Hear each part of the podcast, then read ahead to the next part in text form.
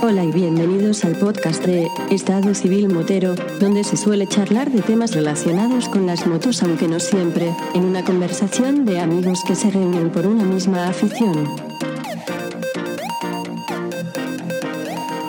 ¿Qué pasa, chaval?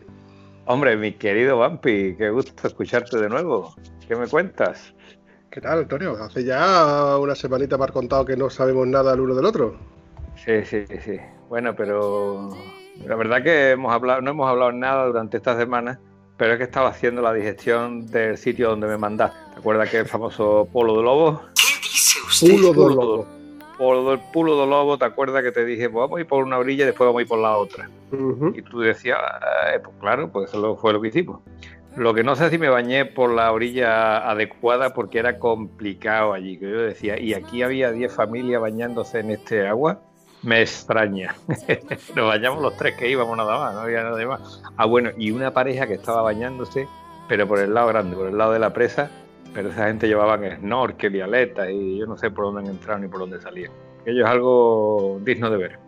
Creo, creo que te has confundido. Donde yo te dije que había como unas 10 personas era en el lado derecho del río, del, del río Guadiana, y Pulo de. Lobo está en el lado izquierdo, según el mapa del río Guadiana. Por el lado izquierdo eh, había gente que se bañaba, pero coches no accedían, que fue lo, lo que yo te comenté, que la última curvita a 100 metros escasos de, de donde tú aparcas, el, el- el final de Pulo de Lobo, donde tienes que dar la vuelta por fuerza. ¿Te acuerdas que te dije que eso tenía unos agujeros y mucho polvo? Los agujeros no se divisan, etcétera. Yo todas las indicaciones está que- en la orilla, en la orilla derecha o la orilla izquierda, lo que tú me estás diciendo, esos agujeros tan bonitos. Los agujeros tan bonitos están en la orilla izquierda, que es Pulo do Lobo, que el, tramo de carril es muy poco, no sé si serán 2-3 kilómetros. Y en la orilla derecha, de Pulo de que no es Pulo do Lobo, que es- está más abajo, es más- está más al sur, eh, lo que pasa que no es que no tiene nombre, eh, vamos, pone Parque Nacional. Sí, sí. No lo recuerdo exactamente lo que ponía.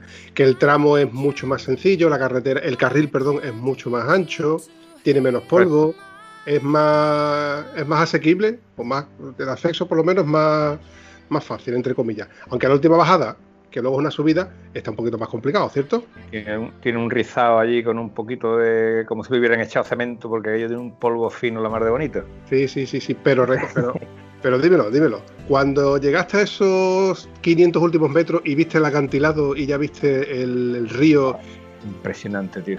¿qué? Impresionante, porque si te impresiona la- el margen izquierdo, que es el que vimos primero, que ya es el que yo conocía, Sí. cuando ves el margen derecho te quedas allí anonadado. ¿Qué te porque esas pala- esas rocas hechas como un queso gruyer que, que ves en la foto y dices tú, bueno, pues sí, pues está bien. Dice, escucha, estamos hablando de 20 metros de roca, ¿eh? no te vayas a creer que está hablando de, Sí, sí, sí, sí. de medio metro de roca, que este, cuando se ve arriba de la foto el filito de la presa, ves que el filito de la presa son 2 milímetros. Así Sí. que si tienes 2 milímetros y la presa tiene 2 metros, pues ya me estás contando de cuántos metros de roca estamos hablando, ¿no? Como siempre, una imagen no es capaz de reflejar la realidad que... O sea, en el móvil no cabe la realidad que tú ves por ahí. ¿eh?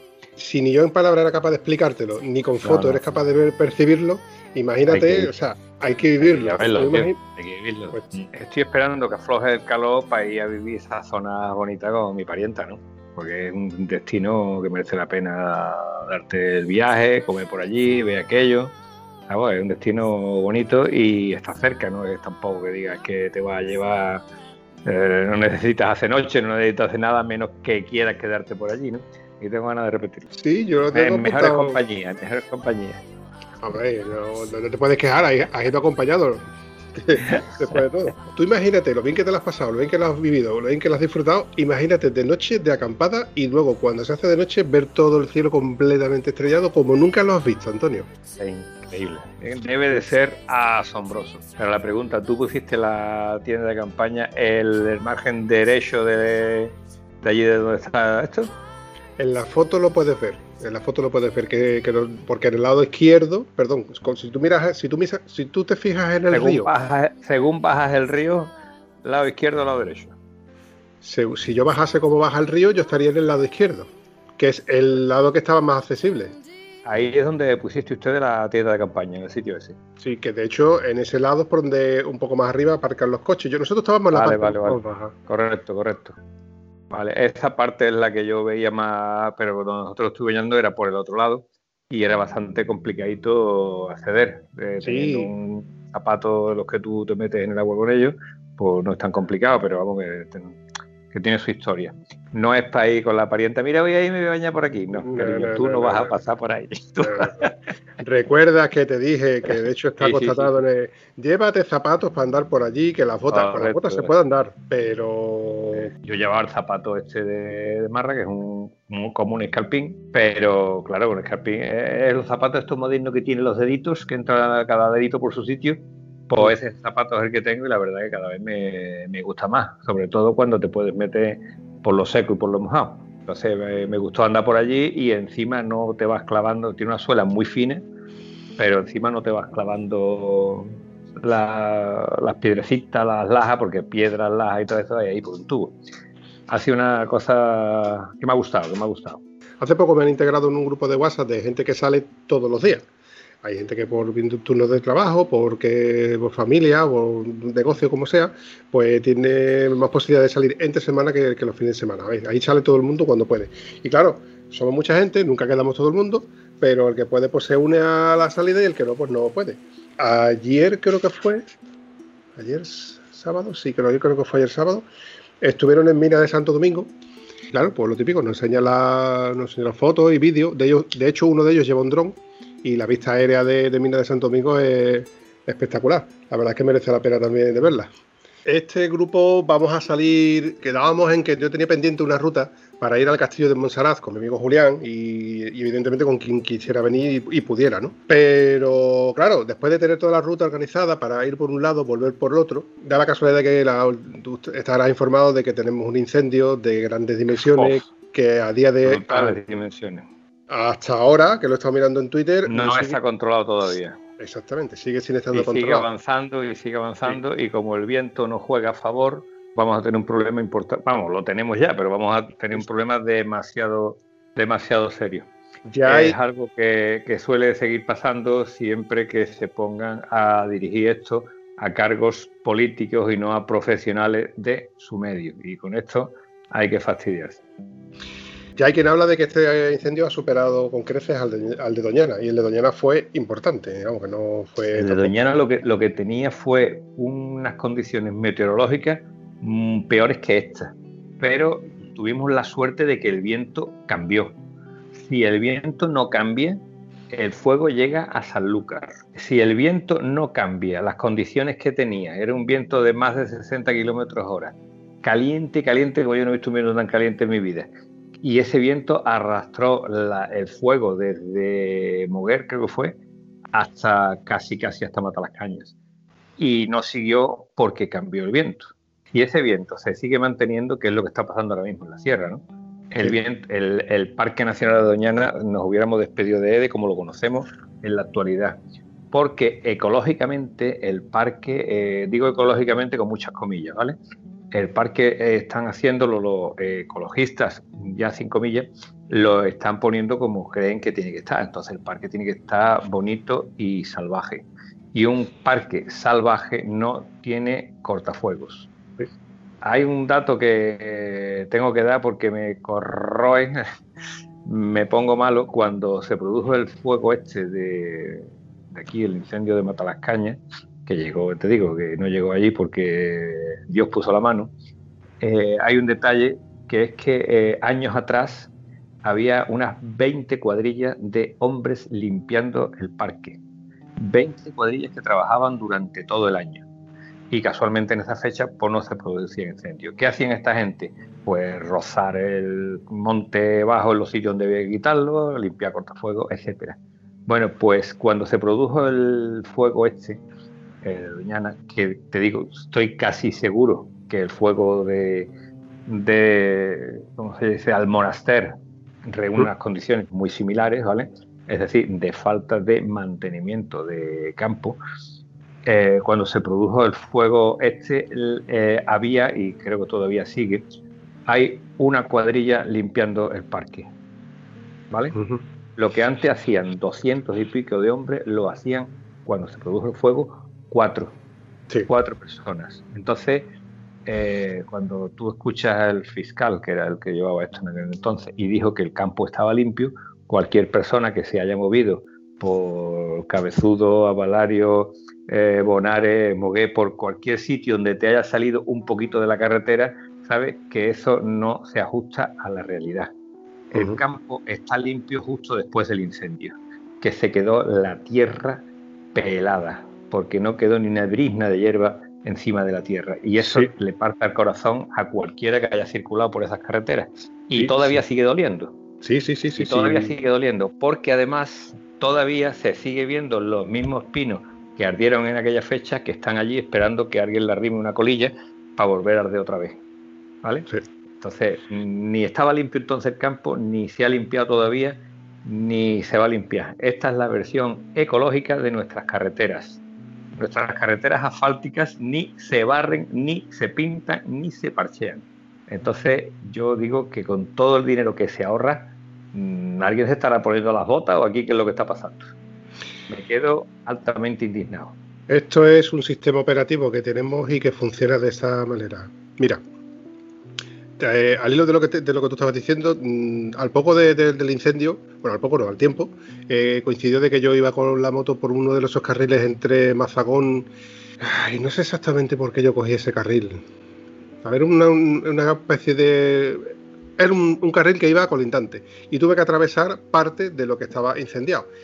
Y, y me llamó tantísimo la atención lo que veían mis ojos porque donde antes tú te paras en el campo y eh, en medio de un bosque tú no eres capaz de divisar el suelo a más de, no sé, 20, 30 metros, porque claro, la maleza te va tapando, o sea, te, está tapando lo que está detrás, pero cuando ha prendido fuego y ha ardido todo, tú ves hasta el infinito. O sea, tú ves todos los árboles quemados, todo el suelo totalmente negro. O, o negro o arena limpia, ahí no quedaba otra cosa. Claro, ahí es cuando te das cuenta de la magnitud de, de lo que se ha llevado el fuego y que dices tú, hostia, los árboles que se han salvado se han salvado porque, mm, porque había poca maleza y porque, porque ha volado lo que, pues que se ha quemado volando. lo, lamentable, lo lamentable es que los pinos se le van cortando las ramas. Si el pino tú no le cortas las ramas de abajo, de abajo esas ramas se quedan secas y se quedan cayendo como, como una hoja de palmera que queda pegada, adherida al tronco, ¿no? Mm. Entonces muchísimos pinos, si eso hubiera estado mínimamente limpio, esos pinos, si hubiera ardido el monte bajo, el pino no hubiera prendido. Pero como las ramas del pino llegan hasta abajo, pues el fuego trepa por esas ramas y llega hasta la copa del pino y por eso ha sido por lo que ardió todo de la forma más brutal.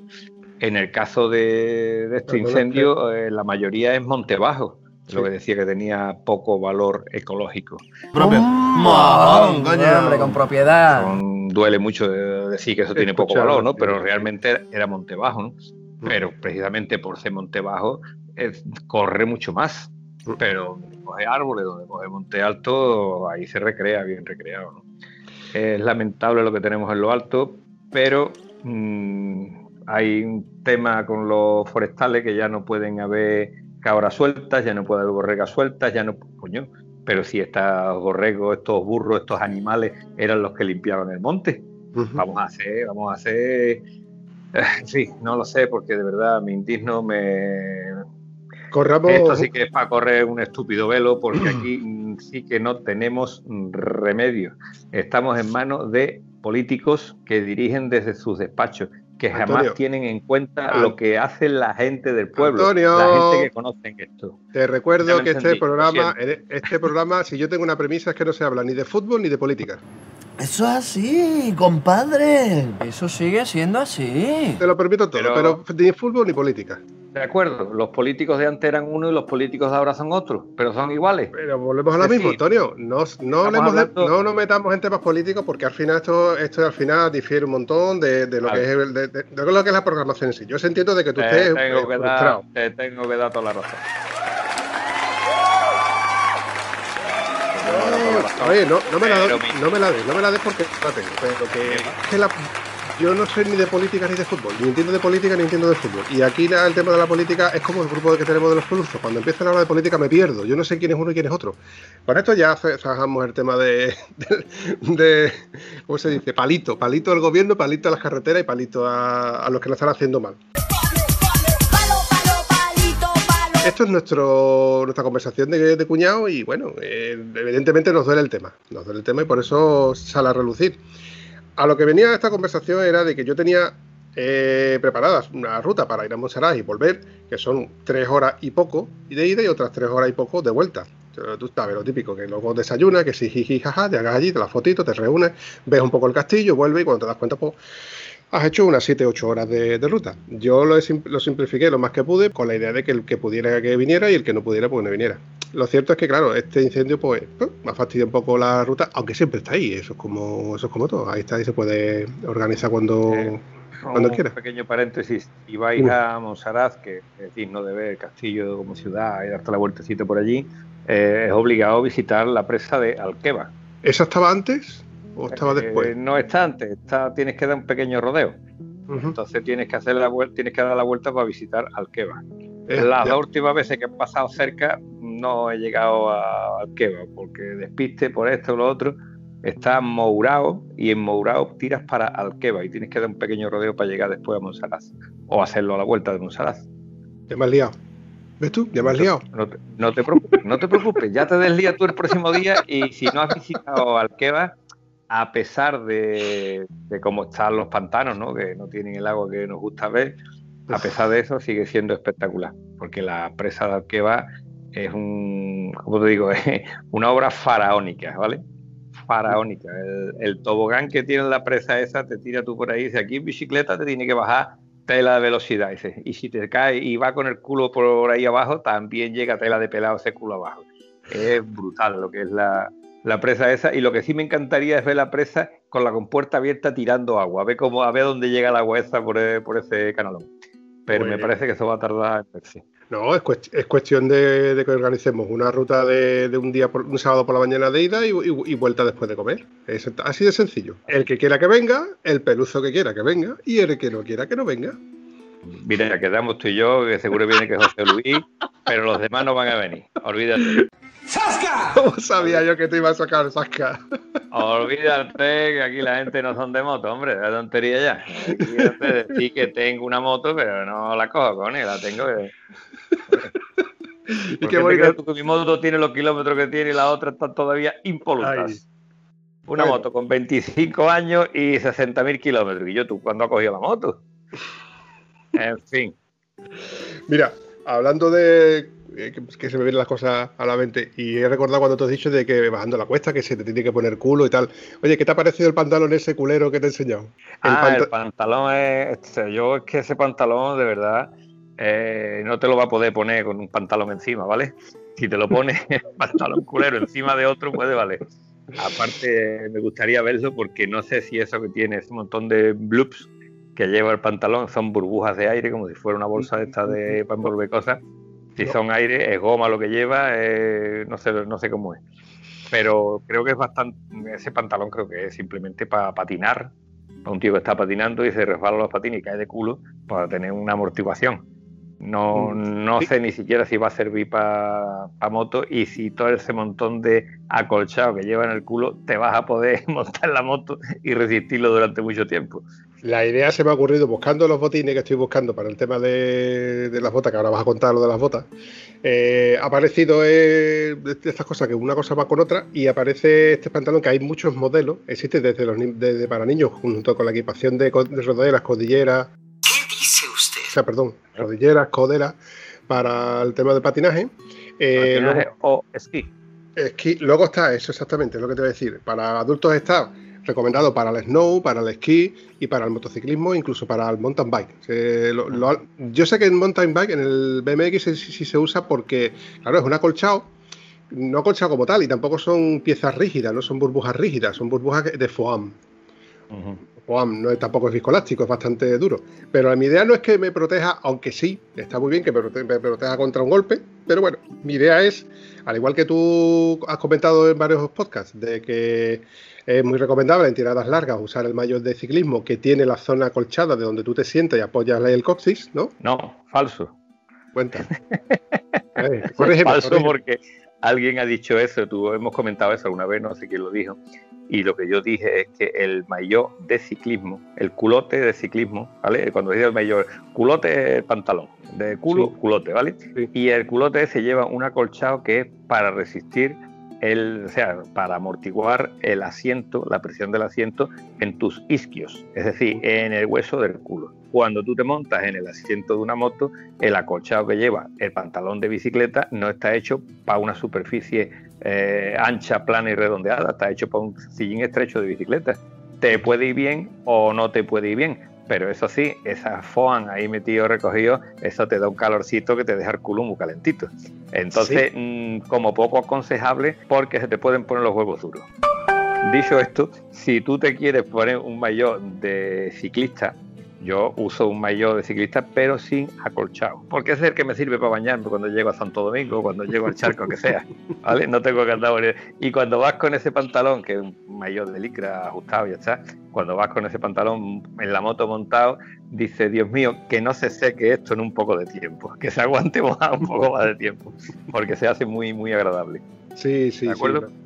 Conozco esa sensación, Antonio. Exactamente. Viendo esto, se me ocurrió la idea de que digo, coño, pues tiene un acolchado en la zona del culo, no en la zona delantera, precisamente, la zona de, de los kinder.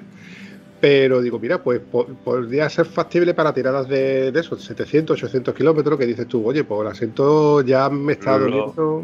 Lo dudo, sinceramente. Pues, Para tiradas de más de 500 kilómetros te vas a visitar a Tapicería Márquez, que no nos ha patrocinado esto, pero da igual, porque Márquez es cojonudo y este sí te da soluciones de, de tipo de viscoelástica, de gel o de lo que te haga falta. A ver, Antonio, mm, a ver, si es que tú has perdido un concepto, estás hablando con un tieso. Sí, pero un tieso que se monta mucho tiempo en la moto, en vez de comprarte un pantalón y tirarlo, otro pantalón y tirarlo, echa todo eso en una hucha y le das 100 euros a Márquez y te deja el asiento tuyo de puta madre. Cuando yo te ¿Comprende? Eso es así, compadre. Eso sigue siendo así. ¿Cuánto vale el asiento de Marque? El asiento de Márquez creo recordar que el, el tapiz, el, perdón, el tapizano, el acolchado solo, sin modificar la estructura de tu asiento, creo que eran 100, 100 euros. No es caro. que sea algo más. No, no, no es caro. El asiento No se caro. queda igual por fuera, pero por dentro, mmm, créeme que se nota una Mejora. barbaridad.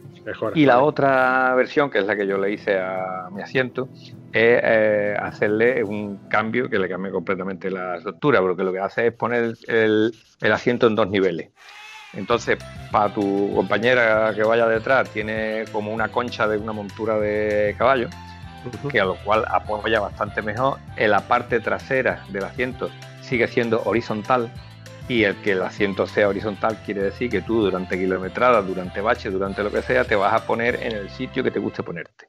No te vas a ir yendo hacia adelante, hacia adelante, porque cuando el asiento tiene una V, esto para un asiento de moto viene muy bien, pues tú metes una aceleración brutal y entonces el culo no se te va para atrás, ¿vale? Eso, Eso- eso, eso eran los inicios.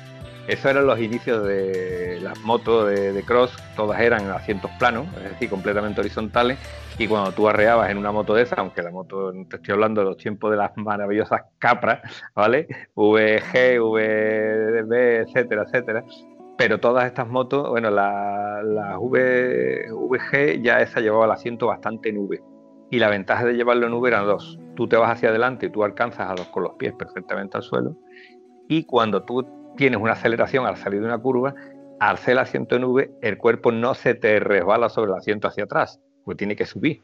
Ujú. ¿Me está usted entendiendo, señor? Sí, sí, Entonces, sí, cuando sí, esto tú lo pasas a una moto de campo, perdón, a una moto trail, queda muy chulo en el papel. En el papel Sí. queda muy chulo porque tú vienes una zona que tienes que trialear, tienes que remar o lo que sea, sacas tus pedazos de pata para los lados, como el asiento en el centro de la moto está más bajito, pues tú llegas perfectamente al suelo. Esto queda chulísimo. ¿Cuál es el problema? Que cuando tú la moto la sacas del campo y te pegas una tirada de 200 kilómetros, tú cada vez que te das cuenta estás en el centro de ahí. Joder, como tengo el culo. Levantas el culo, te vas para atrás, empieza a dolerte porque el asiento se te sigue resbalando hasta el centro otra vez. Esto lo corrige Marque haciéndolo doble altura. Lo levanta un poquito de delante, lo baja bastante de detrás y con el acolchado pertinente eso queda genial. Eso queda, te digo, genial. Eh, creo que lo comenté en un podcast que me reparó este asiento y lo que me dijo después de haber hecho una kilometrada me llama, bueno, me lo hizo, lo, mm, le dije que lo iba a probar haciendo una tirada de 500 kilómetros, no lo llamé, me llamó él a mí y dice, Guillo, ¿cómo va esto? Digo, pues me ha dolido tela el culo, ¿qué quiere que te diga? Pues no me digas nada, vente para acá. Volví a ir para allá, eh, me reparó una cosita el asiento tal y cual, coste cero. Eh, al poco tiempo me estaba llamando, Quillo, ¿qué pasa? ¿Cómo te va? ¿No me has llamado? Eh, no te he llamado porque no me he acordado. No me he acordado de llamarte porque no me ha dolido el culo en todo el viaje. Ahí quería yo llegar. ¿De acuerdo? Entonces, para mí, cuando yo cada vez que nombro al señor Márquez, lo nombro dentro de la categoría de los profesionales, con la satisfacción de hacer un trabajo bien hecho, no con la cosa de hacerlo y cobra, dame el dinero y vete por ahí que esto es lo que hay. No, sí, sí, no me parece, no me parece un precio excesivamente caro, solamente lo que es la, la mejora del asiento en sí sin, sin remodelarlo. Pero bueno, ten en cuenta de que yo mis tiradas no son de 500 kilómetros y parar y luego hacer otros 500 kilómetros y volver. Eh, yo a excepción de los dos desafíos que yo hago personales, que son los de, como tú sabes, los de Granada y volver, que son 700. Me ha dicho un pajarito que vaya a Cuenca. Mm. y te vas a acordar. te vas a acordar. ¡Sasca! y el pajarito que te ha dicho que, voy a Cuenca. es un pajarraco, pero bueno. Como vayas a Cuenca, te voy a estar refregando el asiento todo el tiempo. ¿Qué quiere que te diga? Porque yo no voy a llevar el ni yo voy a llevar el marque, ¿de acuerdo? Yo para las tiras largas, marque. Esto es lo malo, que voy a Cuenca y no voy a ir solo, que voy a ir contigo. te voy, estoy dando cada puya que no te digo nada. ¡Zas en toda la boca! Te recuerdo que tú sabes que yo tengo un asiento Duratec, que en su día hicimos el intercambio, que él cedido por mi buen amigo Jesús Mari, del cual aquí saludo, el amigo el pelao, que ese en su día lo llevé un tapicero para que me pusiese el acolchado de gel de, que se usa en, los, en las sillas de caballo de, de, de Decathlon.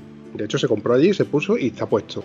Para tiradas largas me sirve, porque evidentemente es más cómodo que el original, pero bueno, también tiene su límite. Reconozco que también tiene su límite. Y no me viene mal de que tenga su límite, porque eso me obliga a repostar, a beber agua, a hacer mis necesidades. Una, una GS800 no me diga que te viene mal que tenga un asiento que te recuerde el límite. Si tienes menos autonomía que un mechero. ¿Qué dices? Si te vas, tienes que parar a repostar sí o sí.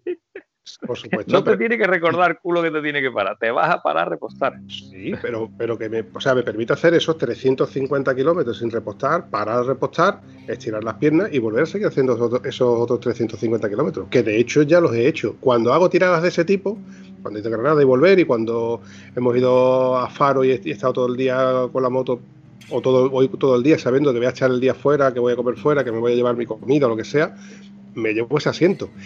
Es más, pensando en esta, en esta quedada que, tenemos pendiente, eh, estoy gastando la moto y gastando los neumáticos, que ahora te cuento, con el asiento duro para hacerme más a la que nos espera. Aparte de que tú te hagas a un asiento, te hagas a otro asiento, es como te explico yo. El que se tiene que hacer culito al asiento eres tú a un asiento. Eh, puede ser que el otro vaya bien y que tú no estés acostumbrado a esto. Esto es como una almohada cervical. Si la almohada cervical es de la mejor calidad del mundo y no es la densidad que tú necesitas, por muy buena que sea la almohada, te va a dar problemas. Y si tiene una almohada que es un truño a cualquiera, pero a ti es la que te va bien, entonces te va a ir bien.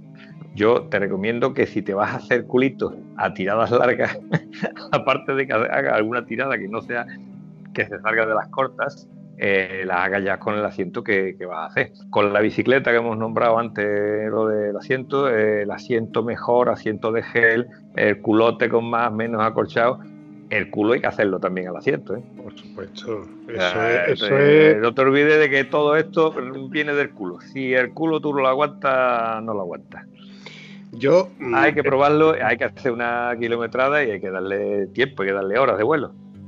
Yo doy gracias a que los peluzos no escuchan este programa, porque este programa, entre que le estamos metiendo culos en culotes y que le estamos metiendo cuenca. Y tú sabes que esta gente no son de moto, pero del culo de las trujos está la marinera, ¿eh? ¿Te da pullita de, tirarte zasca y de tirarte palito, palito, palito? de moto no son, pero de ir a Cuenca sí son. De ponerte mirando a Cuenca y que, bueno, esa, bueno, bueno, esto va a traer cola. Esto nos va a traer cola una temporadita. Por eso yo todavía no he hablado ni he dicho ni tío en el grupo. Porque sé que esto va a traer cola, pero bueno. Corramos un estúpido velo y sigamos con el tema. Tengo claro, a ver, Antonio, cuando tú vas en tu coche, tú estás acostumbrado a coger tu coche y tú conduces tu coche y tú te tiras tiradas en tu coche, perfecta, ¿verdad? Tú ya estás acomodado tu coche. Pero cuando tú haces a lo mejor la misma kilometrada, tú te tienes que venir a Huelva a ver a tu padre que está en el hospital, en autobús urbano, en vez de venirte en tu coche, ¿y cómo es Oh. de, de incómodo? De la marinera. Ah, pero si tú, por, tú no tuvieras coche y tú nada más que tuvieras que hacerte siempre los desplazos, eh, desplazamientos en autobús, eh, tú estás acostumbrado a, ir en autobús y al día que te montas en tu coche dices tú, hostia, esto es la mano Ah, final". qué nivelazo, qué nivelazo. Pues De esa manera, te adaptas ante lo bueno. claro, por es más eso, fácil. por eso yo estoy mm, acomodándome a lo malo, a lo que ya de por sí es malo. Bueno, no- de por sí no es malo, porque ten en cuenta de que la moto, la, la gran mayoría de los kilómetros que hace conmigo, los hace con el asiento original, con el asiento duro. Y ya no es tan duro. Hazlo, habla bien, habla bien, siento malo. Bueno, el asiento malo, ya no es tan duro. Es un truño, habla bien. Esto no lo patrocina BMW, es un asiento de mierda, ¿no? Eso no- es, vamos, insufrible. No te creas, Antonio. Hay asientos peores, te lo digo yo. Hay asientos peores. Yo he probado más motos y te digo yo que hay asientos peores. Mira, yo saqué mi moto de concesionario con el asiento alto, porque vino la moto con el asiento alto y me dijo. Y yo, y yo la había probado antes una que tenían allí de prueba que tenía el asiento bajo. Yo le dije, no la quiero con el asiento alto. Y dice, tú llévatela y si no te La convence, me, me la traes. La cambio. Ujú. Pues había un asiento todavía más alto que era el asiento rally. Sí, sí, sí. Que era todavía más alto, que era el Ese una- asiento eh, es muy chulo, ¿vale? Porque se maneja muy bien la moto, ¿vale? Ya, sí, sí. Pero como tú tengas que sacar el pie abajo, le vas a pedir a Dios una cuarta de pie para llegar al suelo, porque no llega ni de coña. Yo tuve dos caídas con mi moto nueva, recién estrenada. Mm, Vamos, es lo que viene siendo a pie parado. a pie parado, ¿Cierto? fíjate tú, fíjate tú. Mm, Lo típico de que me voy al trabajo, veo que no tengo que trabajar y me vuelvo. Y cuando llego a casa digo, es pronto, el personal todavía está acostado. Digo, voy a ir por churros. Doy la vuelta con la moto y voy por un paquete de churros. Yo en aquel entonces cojo mi paquete de churros, me lo pongo en la... la- no, no llevaba- no tenía ni top case en aquel entonces. Eh, me pongo el paquete de churros en la mano, le doy con la moto hacia atrás, con tan mala suerte de que la moto estaba en, eh, en un paso de peatones, en el paso de peatones, la raya blanca, patina el Ostras. zapato y conforme patina caigo en tronco hacia el lado izquierdo. Si antes me caigo, antes me levanto. Y si antes me levanto, antes se había levantado la moto. Pero que me estás container. Y ahora te voy a explicar por qué. Tú imagínate a todo el mundo que estaba en la churrería viendo a Artío con esa moto amarilla flamante, cómo se cae. Y todo el mundo echándome una mano a levantarla. Tenía el mismo sex appeal que aquel tío saliendo, aquel tío musculito saliendo de Playa Santo Domingo y pinchándose en todos lados. Erótico, ¿eh? Perdiste todo el erotismo que tenía en aquel momento. Cuando diste el barrigazo, dije, valiente payaso, ¿qué coño ahí rebaqueándote? Pizca, pizca más o menos. Para colmo tenía el acento alto, con lo cual en el momento que yo perdí la puntera de. porque llegaba de, casi de puntilla, o sea, po- podía apoyar los, las dos, Por eso, dos pies. te fuiste porque tenía el asiento alto. Con el asiento bajo hubiera sido un quitapié pon pie. No pero lo sé, el alto no, no te da sé. opción. No sé, pero al menos más seguridad hubiera tenido. Vale. Claro. Ahí rompí la maneta de embrague de la moto. Buah. La maneta de embrague llevan lo que se llama un fusible, que el fusible es la parte por donde se parte y te permite seguir conduciendo. Bueno, pues yo la ahí No. se partió. Ahí eso fue donde yo descubrí lo que vale una pieza de repuesto de una moto. Bueno, 80, 80 pavos la maneta esa. 80 pavos, como te Vale, lo estoy pues diciendo. yo, yo tengo un juego de manetas abatibles de AliExpress. me Oh. parece que me costó 25 las dos, ¿vale? 25 las dos. No, desde aquí digo que tengo el juego de manetas originales por si tú la quieres, la tienes a tu disposición. Espacio patrocinado por Wallapop. No, hombre, Guillo, 80 pavos vale una maneta de esa, tío. 80 pavos, tío, como te lo estoy Qué diciendo. clavada. Qué clavada, porque te digo, eh, las AliExpress eh, abatibles, funcionales, la puedes poner más larga, más Sí, corta. que es una maneta que, vamos a ver, que hay puristas que dicen que no se deben de poner materiales de aluminio porque se puede estropear tal y cual. Y yo, algo que te puede estropear y cuando te estropees lo cambia, está.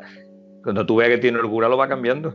Mira, a ver si me En partió fin. la maneta porque en aquel entonces yo no tenía el cubre maneta. Ya luego conseguí, Claro. un, conseguí una chatarrería, o sea, un desguace, un desguace que había en Sevilla de un, un juego de cubre maneta con, con los contrapesos y demás, y se lo puse y hasta la fecha. No se me ha vuelto Claro. a pasar. Bueno, ahora te cuento, que a lo que voy. A los pocos días salgo del garaje de mi moto y al salir del garaje de mi moto mm, había que salir entre dos coches. En un hueco que había no había descenso, sino que lo que había era un bordillo. En esto que tú, para mirar si viene un coche o no viene un coche, saltas con la primera rueda, con la rueda delantera, y te quedas, pillo, y y te te quedas con el quedas pie en el con los dos aire. piecitos en el aire. Como un repito- principiante, exactamente igual, claro. Te Por una moto nueva, Claro. Te repito la jugada para el mismo lado o para el otro. al mismo lado, hombre, no voy a partir, no voy a partir la otra planeta también, ¿no? ya hubiera sido la gracia. Y ahí es cuando yo le digo al día siguiente al señor Muriel, cámbiame el asiento por el bajo, por favor, que yo te lo pedí con el bajo y cámbiamelo por el bajo. Dice, vale, vale, vale. Y me lo cambió por una que tenía allí, me- vamos, a estrenar, me cambió un asiento por otro. Vamos, la moto tenía una semana y me caí dos veces en, en la misma semana. Desde entonces, yo estoy la más de contento Vale, con el mira, asiento bajo. Para mí el asiento bajo, yo tuve un Turatés bajo que cómodo me resultaba que era lo más cómodo del mundo. Eh, yo he- no he probado un asiento más cómodo. Eh, si quitamos ahora el de Marque, es posible que el Marque sea un poquito más cómodo, ¿no? Pero yo en aquella fecha el asiento iba genial. Sin embargo, cuando yo me hacía una tirada larga, a mí lo que me dolía era la rodilla. Porque el asiento tan bajo, que va muy bien para tener control al suelo, llega con el pie fácil, con facilidad al suelo, te queda la estribera se te queda un poquito elevada. Entonces, para tú ponerte de pie y sentarte, te pesa tela y te, te fuerza mucho la, la rodilla. Entonces, eh, cuando yo puse el asiento, el Gunderly este, me parece que fue el que compré, no, me lo- no me acuerdo si puse primero el Gunderly o el otro. El caso es que cuando el asiento tenía otra altura, yo iba muchísimo más, más cómodo en la moto. Con el Gunderly iba más cómodo en la moto. Ahora la comodidad del Turates se perdió. Y por eso fue por lo que me fui, por, fui a probar el Marque y la verdad que me quedaba encantado. Entonces tengo el asiento cómodo para todo y el Wunderlich que lo que sí te permite es moverte muy bien encima de la moto. A niveles de, de conducción, eh, moverte el cuerpo un poquito para adelante, un poquito para atrás, pero no tiene la, fama- la maravillosa comodidad y la, proximidad al suelo que tenía el Turatech, porque el mío era el bajo. Lo vendí el bajo, el que se quedó con el bajo le ha encantado también, porque tiene bastante lo mismo que te digo, pero me consta que el tío que tiene, quizás sea más alto que yo, eh, en tiradas largas por la rodilla le pesa. Ahora hay otro invento que son unas estriberas que son, mm, no es que sean bajas, más altas o más bajas, sino que bajan del nivel del, de la estribera de la moto. Esto lo he visto yo en la 1200. Una estribera que es como una L hacia abajo. Entonces la estribera está por debajo del punto de, de giro de la misma. Eh, esto ya sería cuestión de probarlo. ¿eh? No he llegado yo a probar la, la historia esta. Para el- la conducción off-road mm, me imagino que será una mierda porque los pies los tienen más cerca del suelo, que esta moto ya tiene los pies cerca del suelo en condiciones normales. Pero ahí te dejo el dato. Porque, te voy a decir una cosa, porque no has probado la, la Tenere 1200. La Tenere 1200 yo cuando la, cuando la probé yo, los, los reposapiés estaban todavía más abajo, pero sensiblemente más abajo, que tú, de, de tú estar acostumbrado a conducir tu moto, te montas en esa moto que tiene una altura del asiento al suelo mm, correcta, la, altura del manillar correcta, pero cuando te quedan las piernas primera, más estiradas, ¿no? te quedan las piernas más estiradas. Es que tú Ajá. pones los pies y lo- cuando lo, cuando lo consigues poner en el reposapiés dices, coño, esta moto tiene los reposapiés Claro, más bajos. bajo. De hecho, te pones, de hecho, te pones de pie y es como si tuvieras las alzas puestas en el manillar. Está súper, claro, está súper cómodo en la IDP. De todas formas, la Super Teneré, que es una moto que admiro, eh, admiro, bueno, me pregunto por qué no han linchado al tío que fabricó ese pedazo de escape. ¿Por qué ese muchacho no le han dado una paliza? Te voy a explicar por qué. Porque es primo hermano del que diseñó los faros de tu moto y de la mía. ¡Hacen toda la boca! Tiene mucha Hay que. Hay que ser muy hijo de puta. Hay que ser muy, muy malo, hay que ser malo para diseñar un escape que obliga al copiloto a tener la pierna izquierda mm, un palmo a la izquierda y la, la otra en su sitio y esta pierna más separada porque ahí tiene que pasar una, pataca, una petaca tremebunda. Espera, no, espera. no soy capaz de entenderla. Espera, espera, espera, que creo que se te ha olvidado un asunto. Que coste, que coste esto a los ofendiditos, ¿eh? Hago abro pestañas y no quiero de que me salga ningún ofendidito, que no estoy en contra de Yamaha, que de hecho, probablemente si me tuviera que comprar una moto, mañana me compraba ahora mismo, vamos, con los ojos cerrados me compraba la Teneré 700. Pero la que fabriquen una Teneré 1200 y que en un lado, en las tapas laterales, tienes el radiador En las tapas laterales creo que son izquierda, tienes el radiador. Y en las tapas laterales derecha tienes la centralita. O sea, si se te cae por un lado, partes el radiador. Y el ventilador, etcétera. Y si se te cae para otro lado, mm, puedes partir la centralita. O sea. es una moto trail, ¿no? Eh, además, una moto trae con cardan, con llantas tubeler, con llantas. Una moto trae como la tuya o como la mía, que si le tienes que cambiar una bujía, en un momento le cambias la bujía. Solamente tienes que quitar todos los plásticos, la caja de la batería, la caja de. O sea, una cosa para hacerla en el campo fácilmente después de haberte caído un arroyo. Sí, sí, como la, como la Ducati Street Fighter que vimos que para cambiar el tubo de escape. lo mismo, lo mismo igual. Sí, pero. Madre mía. estamos hablando de lo mismo. Qué espectáculo, tío. Máquinas maravillosas, pero están hechas para que tú la lleves a un servicio oficial. ¿Vale? Porque para cambiar una bujía, mm, a ver, es que la segunda parte de cambiar la bujía es que eh, hay, muchos tíos que se echan a valiente y dicen, yo no voy a cambiar yo la bujía a la moto, pues claro que se la cambia. Pero después la moto se para, la moto no tiene redentil, la moto no tiene y es porque lleva un tubito de aire que va a la inyección. El depresor que es donde nosotros tenemos conectado el, el Scotoiler. Eh, exactamente, pues este tubito de depresor, como no lo pongas exactamente en su sitio, te da problemas, porque tiene dos problemas. Uno, que no enganche bien y entre aire, con lo cual la moto no va bien. Y otro es que al ponerlo, el tubo este se queda haciendo una coca. Es decir, no pasa suficiente aire. Entonces, en cualquiera de los dos casos, la moto o no arranca o no va bien o va como el culo. Entonces, desde aquí, a los valientes que se atreven a cambiar la bulla solito, que tengan mucho cuidado al colocar tubito este, porque además, eh, los que somos de zarpa amplia, nos cuesta un huevo llegar con la mano al famoso tubito y encajarlo bien.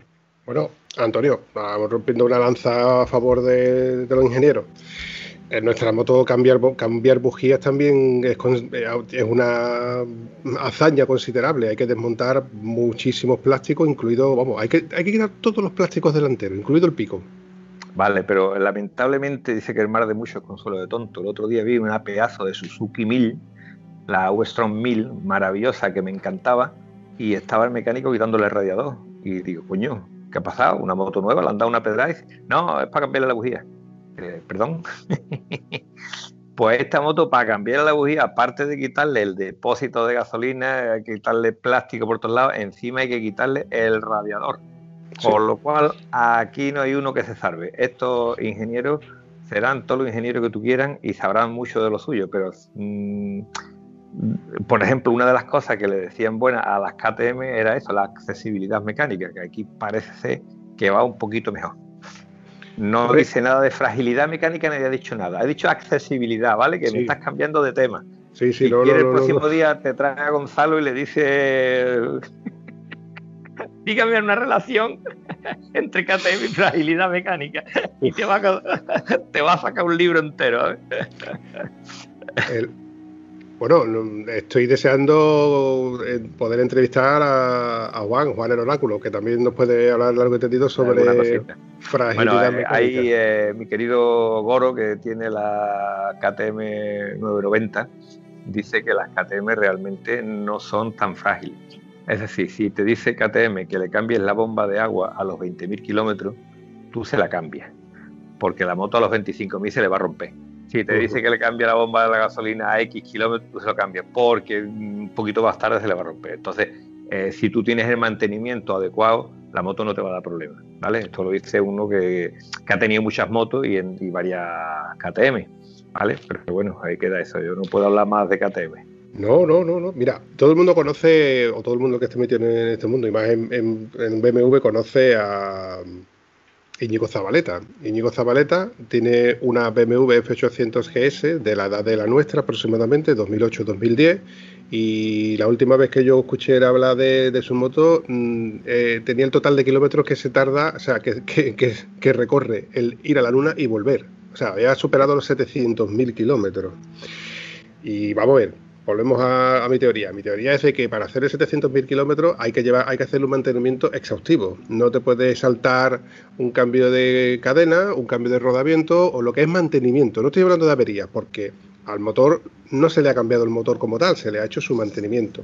Eh, reglajes de válvulas, eh, bomba de agua, eh, lo que le haya tocado cuando le ha tocado. No ha necesitado abrirle motor, ni cambiarle motor, ni cambiar pistones, ni nada de, este estilo. Además, él tiene un Excel donde dice rodamientos, eh, cubiertas, embrague, rodamientos de dirección, eh, de rastres completo, etcétera, etcétera, etcétera, etcétera, etcétera. Y él no solamente la coge por carretera, me consta de que la coge también por campo porque tengo fotos.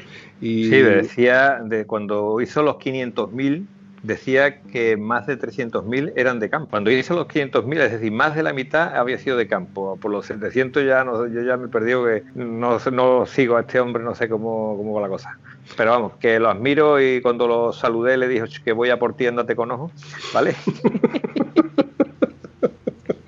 Hombre, cuando yo lo saludé, mi moto tenía 130.000 kilómetros y hoy tiene 230.000, mm, que voy a por él. Lo que pasa que es que él no se está quieto. ¿Vale? Estate quieto con la moto, está quieto, viñeta. Hombre, la última vez que lo vi fue hace dos años, porque el año pasado estuvimos con el COVID. Eh, no, perdón, el año pasado. No, el año pasado no coincidimos, fue hace dos años exactamente. Y este año con el COVID está pendiente de si nos veremos o no nos veremos. En el evento que, solemos, que suelen hacer en, en Cádiz, en Caña la Meca. Y por la mañana del domingo eh, escuché arrancar su moto porque estaba en el bungalow de al lado, o dos más para allá. Y sobre las seis de la tarde me, nos había dicho ya estoy en el País Vasco. O sea, que, no le cuesta trabajo. que ahí te queda, que me voy, adiós. Estaba en el sur de que estábamos en Cádiz, en el sur de España, vamos y a las 6 de la tarde nos estaba diciendo 12 horas después de haber parado a desayunar, de almorzar y etcétera, ya estaba en, su casa en el País Vasco. Yo esas cosas las admiro, pero las he hecho muchas veces, ¿vale?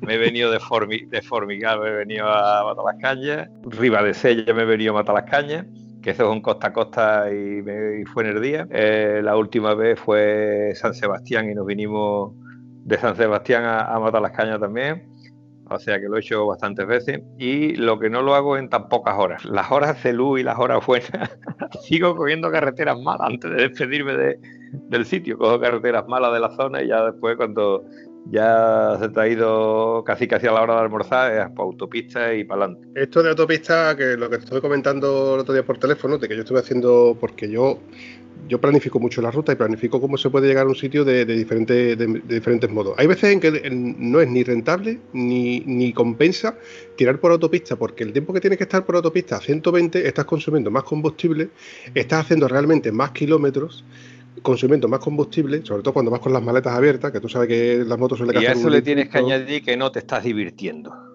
Eh, evidentemente no te estás divirtiendo, tienes que adecuar la velocidad al, tránsito de los demás coches que, con los que tú vas delante. Luego tienes que parar repostar más veces, evidentemente. Tú estarás de, acuerdo, conmigo que te me cansas canso muchísimo más por autopista que por carreteras malas. Sí, sí, sí, sí. Yo tiene que ser de noche por una carretera sin pintar, sin luz, que esa conducción es muy cansada, pero tú vas por autopista y la verdad que, a mí, para mí la autopista me, agota en el coche, en la moto y en el vehículo que lleve. Estoy totalmente de acuerdo. Hombre, de noche evidentemente es un acierto tirar por autopista porque es todo recto. Mira, hay, hay un dato cuando yo fui a cambiarle el amortiguador a mi moto hace ya unos años, eh, a DMX en Madrid, cogí la autopista para allá y bueno, autopista prácticamente yo salía a las 5 de la mañana para estar allí a las 11 en el sitio este de Madrid donde trabaja el señor Damián, que la fábrica de es suya completamente, es un artista tío. Bueno, pues yo iba por allí y digo, bueno, pues este tramo de autopista voy a darle un poquito más a la moto. Pues mi moto normalmente me pide la reserva, mi moto tiene puesto un piñón con un diente más, con lo cual le quito 500 revoluciones al motor, me va muy bien. Y eh, te digo, la media 120, 130, pues me suelo hacer unos 250, 280 kilómetros, hasta, pedir, hasta pedirme la reserva. Bueno, pues en el tramo este bueno de autopista, yo le voy a dar aquí un poquito, que aquí hay sitio y no hay tráfico ninguno. Resultado, en 170 kilómetros me estaba pidiendo la reserva. Es decir, mm, cuando tú vas por una carretera muy buena que quieres ir más rápido y abres gas, es falso, no vas más rápido. Te tienes que parar a repostar si yo hubiera ido al otro, o sea, hubiera llegado a la misma hora manteniendo a velocidades legales. ¿Me explico? Entonces ahí estoy completamente de acuerdo contigo. si lo que tú quieres es hacer kilómetros y le das a la moto más al acelerador, te vas a parar más veces. Porque no, no la autonomía de la moto se disminuye una barbaridad, te digo, 100 kilómetros menos. ¿eh? Sí, sí, sí, sí. A ver, hay que muchas veces compensar en una tirada muy larga, decir, mira, me compensa esto, no me compensa lo otro. Hay que contemplar un margen de tiempo para que tú tengas que parar, tengas que hacer tus cosas, te tomes, te tomes un café tranquilamente, almuerces debidamente, etcétera. Eh, porque si tú vas pensando que en autopista, el GPS dice que yo voy a tardar en autopista 5 horas, claro, vas a tardar 5 horas siempre y cuando vayas a 120. No bajes de 120 porque entonces vas a tardar más. Y eso sin contar las paradas. Sin embargo, si le pones no pisar autopista, lo que se, a lo mejor se te convierte en 6 horas. le, añades una hora más. Pero ¿qué pasa? Que en las carreteras que tú, eh, donde vas pones 60, pues tú vas a 80 o te encuentras menos tráfico, vas adelantando más, no tienes, tienes menos paradas. Y no son 6 horas, son 5 horas y media. O son 5 suele, suele pasar que en carretera eh, secundaria mm, hace bastante menos de lo que te dice GPS. Y en carretera primaria pues hace más o menos lo que te dice GPS. Suele ser, real, suele afinar más la puntería de GPS en, autopistas que en carretera secundaria. Sí, sí, sí, sí, sí, suele pasar, suele pasar. Eh, una cosita más, porque se nos va, ya, ya estamos casi en la horita y hay una cosita que quería dejar en el aire. ¿Qué ha pasado al final con mis botas, Antonio? Pues mire usted, sus botas se las llevé a un zapatero maravilloso que hace ingeniería botera. Pero que me estás container. Y me ha dicho que le iba a poner la suela original. Y a pesar de ser mes de agosto, el tío fue capaz de encontrar una suela para esa moto, para, esa bota, para la guiadora. Lo que ocurre es que ahora dice, niño, con lo que vale la suela, con lo que vale el porte y con lo que vale mi trabajo, te va a salir la reparación por 80-90 euros. Mm, no se justifica 80-90 euros para seguir teniendo unas botas viejas. Entonces eso es lo que ha pasado. Pero ahora hay otra cosa que tengo en el tintero que no te había comentado todavía y te la comento en primicia. Dispara hay una suela que tengo en una sandalia que es casi igual que la diadora. que es casi igual que la diadora, ¿no? Todo lo que le voy a decir a mi amigo, escúchame, busca una suela de este tipo, cojones, no tiene que ser una suela original de, de 60 pavos. si hay una suela de goma parecida que tú seas capaz de injertarla, hablamos de nuevo. Entonces eso no, no, se lo he dicho todavía a él, te lo he dicho a ti nada más y bueno, y seguramente alguien nos estará escuchando. Entonces abrimos abrimos eh, el apartado de los pelados, ¿vale? Para ir buscando suelas para una bota vieja. Esto ya es. Por cierto, te cuento, el otro día estando yo casualmente en Dos Hermanas, me llama un amigo diciendo que estaba, que había ido para ponerse unas botas, que está, que cual. Había visto las botas que yo compré al amigo este de Mérida. Y entonces es una bota de enduro. Cuando él vio la bota, la caña alta y tal y cual, este que tiene un problema en el pie, este se cayó de la moto y tropezó con un camión que iba pasando por allí contra el pie y la moto suya. O sea, él, el pie se lo partió en dos trozos. Se lo injertaron, se lo pusieron y ese pie le ha quedado eh, cortito, ¿vale? Cortito. Pero claro, el tío sigue cogiendo moto y cuando vio las botas mías dice, que yo creo que debo tener una bota de esta seguridad mm, tipo enduro y no una bota de moto normal, ¿no? Entonces, la historia es que a la hora de quererse poner una bota de enduro normal, la bota de enduro, la caña alta, lógicamente, que te da esa protección extra, también te obliga a que tu pie tenga que entrar por un túnel más estrecho. Y no había manera de ponerle la bota. Resultado, me llama que estaba en la, esto del motorista y digo, pues estoy a 15 minutos allí, así que voy para allá. Y allí estuvimos buscando botas para la criatura, pero claro, el pie mm, no es un pie estándar, es un pie más ancho, entonces no había manera. Y el resultado fue que hemos acabado con una bota, no sé decirte, el caso es una bota de enduro corta. Y con esta bota el tío y su pie mm, mal logrado le queda perfecto. Consigue una seguridad extra porque es una bota de enduro pero a no ser una bota que te llega por debajo de la rodilla, sino te queda casi 20 centímetros menos, pues tiene una protección digna de mención en el tobillo y te permite ponértela y quitártela. Entonces eh, hemos logrado que un amigo que, de efectos jodidos eh, motociclísticos sea capaz de seguir haciendo sus actividades y, en fin, un poquito menos de riesgo. Quiero recordar que las botas de, de, quad, de que se pusieron de, de famosas aquellas en la época de los quad, eran mm, botas de enduro, solo que con la caña más bajita, más cortita. pues esta es una bota trail, entre comillas, que es un poquito más bajita todavía que la de digamos que la bota de cross te llega hasta arriba, la bota de enduro es un poquito más baja, la, la de quad era todavía más baja y esta es un poquito más baja. Es decir, es una bota por fuera, tú la ves como una bota de enduro y tiene aproximadamente la altura de las botas tuyas de carretera de turismo de toda la vida. Bien, bien, bien, bien, bien. Me gusta, me gusta. No sé, estaré pendiente. De todas formas, estoy todavía también dándole vueltas al tema del casco, aunque eh, no, ahora mismo no puedo. Ahora mismo no puedo comprarme. Que por cierto, hoy está hablando con Gonzalo porque he visto uno que cuando te lo enseñe te va a encantar. Solamente te voy a decir eso. Pues nada, mándame fotos, que tú eres muy aficionado a la foto. A las fotos, te voy a mandar fotos de cómo tengo los dos neumáticos, Antonio. Voy a tener que cambiarle los dos neumáticos. Que yo creí que con el delantero iba a poder hacer eh, algo de kilometrada, pero no, no, no, no. No, hijo, no, no, hijo, no. Voy a tener... si te sirve de consuelo, ya he pedido el delantero mío porque le pregunté a mi amigo Gonzalo si estaba apto para ir a Cuenca y lo cambiaba luego y me dijo, esto está apto para cambiarlo ahora mismo, no tiene que esperar que sí. cambiarlo ya. Y yo me temo que... Cerca, cerca de las líneas de desgaste. Sí, y yo me temo que... voy a tener que hacer también lo mismo. Lo malo, bueno, lo malo, lo bueno, entre comillas, es que yo tengo dos neumáticos esperando abajo. Tengo un Mercedes Next delantero de carretera y tengo un Mitas E09 Dakar de campo trasero. El juego va a ser un poco raro, pero bueno, tengo que aprovechar ese neumático, que para eso lo compré en su día. ya si no vas a utilizarlo, vamos, te quiero decir, cada goma es para lo suyo, ¿no?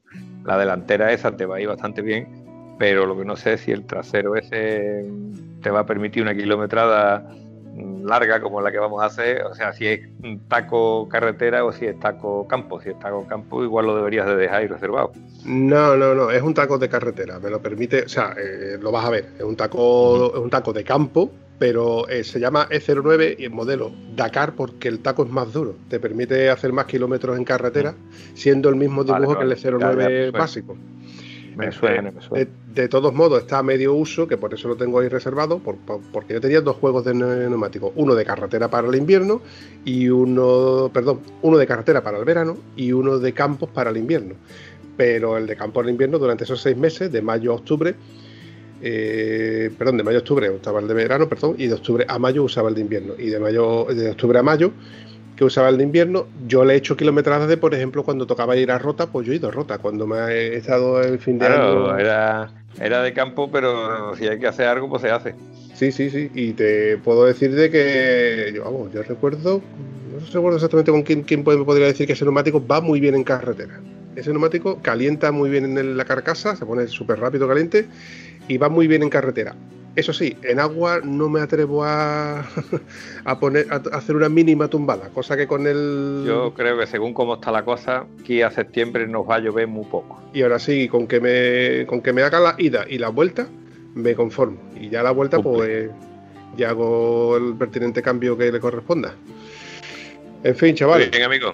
Siempre me lía, no sé cómo lo hace, pero siempre me lía. Yo no, yo no sé qué es el día quién. vamos a ir dejando esto y quedamos plaza para otro episodio, ¿te parece? Al siguiente, a ver si tenemos batallitas dignas de mención. Espero, espero y rezo porque este episodio por fin me salga en condiciones. Porque el anterior tú no lo has escuchado, que es el de Víctor. Pero el anterior que lo hice contigo, los 10 últimos minutos desaparecieron, Antonio. Se fueron, se fueron del se fueron. Y vamos, ya te digo, he, tenido problemas con internet aquí en casa y Sangre, Sudor y Lágrimas me ha costado hacer los dos últimos episodios. Pero. Lo malo es que... igual ahora que se han perdido los minutos ese, igual pierdes sponsor y tienes que ponerle dinero a esto, tío. Uy, uy, uy, lo que ha dicho. Ya le estoy poniendo dinero, Antonio. Ya le estoy poniendo dinero. Y eso para un tieso duele, ¿eh? bueno. Que nos veamos muy pronto, muy pronto, aunque no haya podcast, que nos veamos con las fotos por ahí, que es lo que de verdad nos gusta. Seguro que sí, Antonio, seguro que nos vemos pronto. Un abrazo, campeón. Hasta ahora.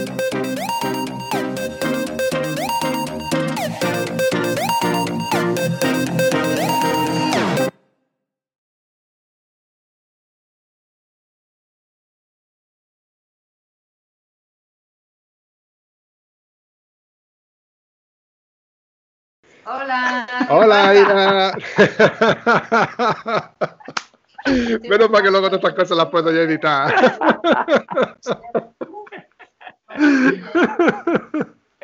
Dile que la acabo de hacer famosa. Espérate, ¿qué me estás diciendo?